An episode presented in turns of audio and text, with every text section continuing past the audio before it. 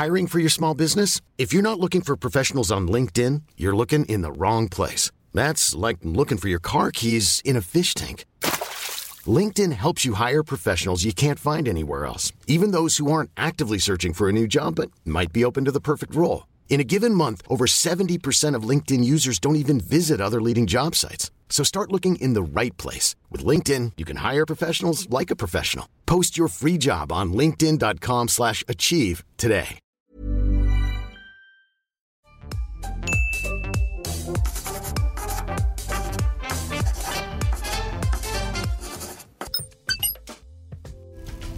A hotel with a notorious past is the site of another bizarre case. Elisa Lamb from Vancouver, Canada, is missing. The big unanswered question is, where is she? The last footage that we have of her was inside the elevator. Bienvenidos a un episodio nuevo de Después de la Función. El día de hoy tenemos dos producciones bastante controversiales y vamos a arrancar con Escena del Crimen, Desaparición en el Hotel Cecil que me parece, Oscar, una especie de documental muy extraño que recrea la desaparición de Lisa Lam, una estudiante canadiense que se fue de viaje a Estados Unidos y que, bueno, por azares del destino acaba hospedándose en el Hotel Cecil. Me parece que hay como muchas inconsistencias dentro de este documental, por eso me atrevo a decir una especie de documental, no un documental como tal. Incluso cuando entrevistan a la que era la manager del hotel en ese momento que dice, eh, nosotros hacíamos las cosas bien, pero de repente había gente que se drogaba y había asesinos y había cadáveres en el, en el hotel, pero bueno, sabíamos que era parte de cómo funcionaba todo, entonces decidimos reestructurar una parte para ser más atractivo para los jóvenes cuando estaban en la zona más peligrosa de Los Ángeles. Híjole, no sé, y además todo el documental nos encamina a que pensemos que hay como fuerzas sobrenaturales en, en, en, este hotel, que sí, a lo mejor hay una presencia como malévola o algo, pero nos encaminan a pensar que es como un misterio sin resolver muy extraño y al final la resolución me parece que no es tan extraña ni, ni tan ni tan poco probable, no sé, Oscar, me dejó con una sensación muy rara y lo peor es la parte del video que, que, bueno, que lanzan estos detectives a las redes sociales para que la gente lo vea y entonces se prestan unas interpretaciones muy locas. A mí no me gustó, no sé tu opinión, Oscar. Eh, de todos estos documentales de misterios a resolver producidos por Netflix, mi querida Mons, este me parece el peor por mucho. eh, como bien dices, eh, el punto que detona, ¿no? Es la desaparición de esta jovencita de origen asiático en este misterioso hotel, como tú bien dices. Pero va más allá de eso porque se expone el video que fue, creo que fue uno de los primeros videos en su tipo que se viralizaron, ¿no? Que se convirtieron en un fenómeno en las redes. ¿Qué era? Era ella en el elevador teniendo una Uh, serie de actitudes bastante bizarras y extrañas que desde ahí puedes imaginar hacia dónde va el desenlace. Lo que hace el documental es abrir los micrófonos a un grupo de youtubers y de influencers de todo el mundo eh, generando distintas teorías de conspiración. Y aquí perdió mi interés porque todo el peso pe eh, periodístico que puede tener la producción se desvanece por completo, ¿sabes? El democratizar, ¿no? Un asunto tan grave eh, y, que se está tratando de averiguar qué se, qué se sucede a través de opinión de amateurs, perdónenme, pero realmente todos son aficionados. Entonces, lo que sucede conmigo es que me, me aburrí tremendamente. Eh, tampoco es una mirada irónica, eh, Monses, esto es importante, porque si hubiese sido la intención de los productores de exponer ¿no? el fenómeno viral y quienes participan en él, no se llegó a las últimas consecuencias, ¿sabes? Entonces se queda en una cosa como tibia que yo la odié. La verdad me pareció, me parece una pérdida de tiempo y no lo recomiendo en absoluto. Sí, estoy de acuerdo contigo. La verdad es que no vale la pena, no la vean. Ya verán cuando demos las calificaciones. Big grin. He's missing all these teeth. He just stared at me like a killer clown. We got us a serial killer. There were no doubt about it. This was a pretty sick individual. The so-called Night Stalker who has terrorized California Amigos, a mí me toca hablar del otro lado de la moneda del anterior documental titulado Night Stalker, la casa de un asesino serial.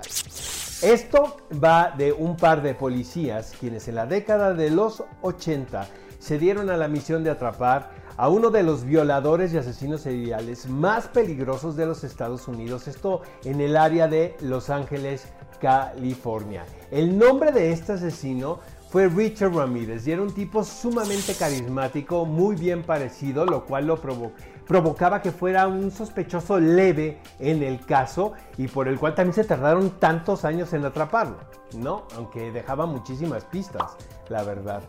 Este, hombres, mujeres, niños, niñas eran víctimas de él. Realmente no tenía como un perfil muy, muy, muy claro sobre lo que iba y esto lo convertía en un personaje muy complejo.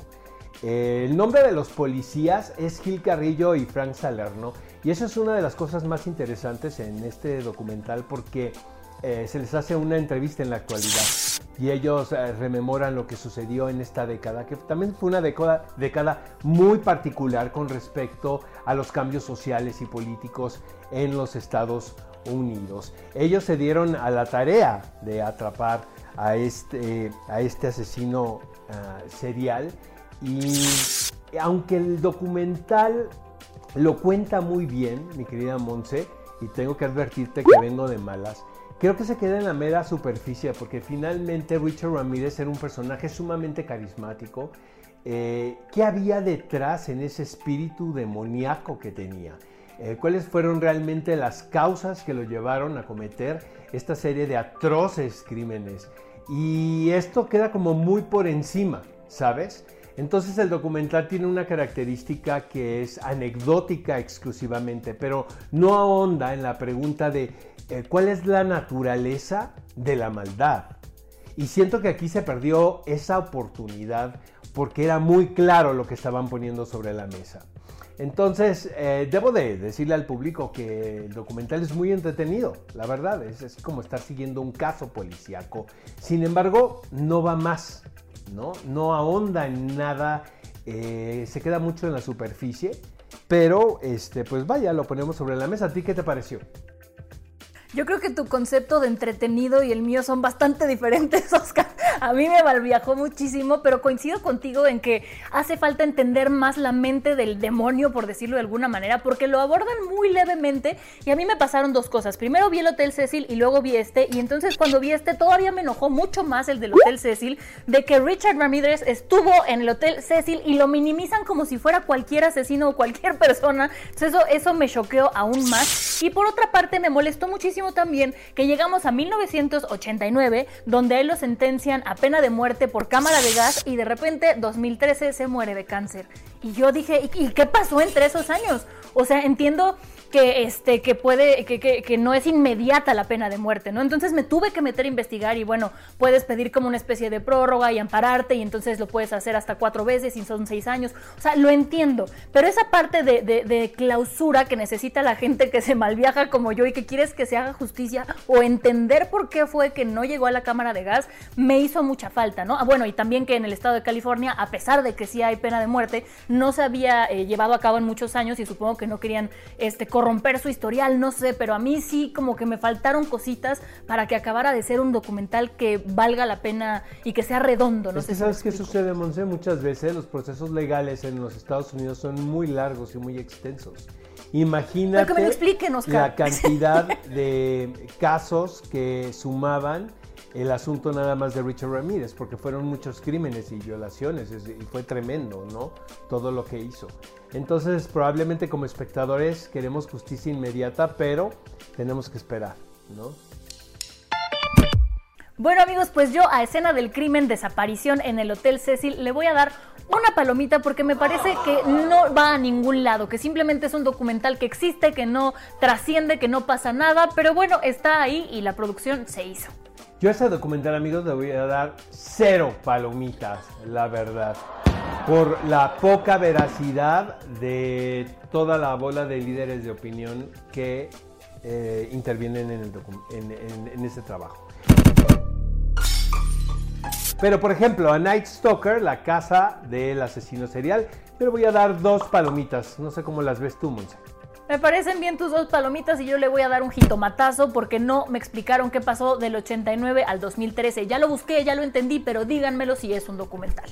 Amigos, ¿qué les parecieron las recomendaciones de este fin de semana en Después de la Función? Por favor, manifiéstenlo todo en las redes sociales del Heraldo. Exacto, si ustedes piensan que son maravillosos los documentales, estamos dispuestos a discutir con ustedes ahí en las redes sociales del Heraldo y les recuerdo que nos pueden encontrar en todas las plataformas del Heraldo de México. Suscríbanse al canal, activen la campanita y nos vemos en la próxima edición de Después de la Función. Adiós.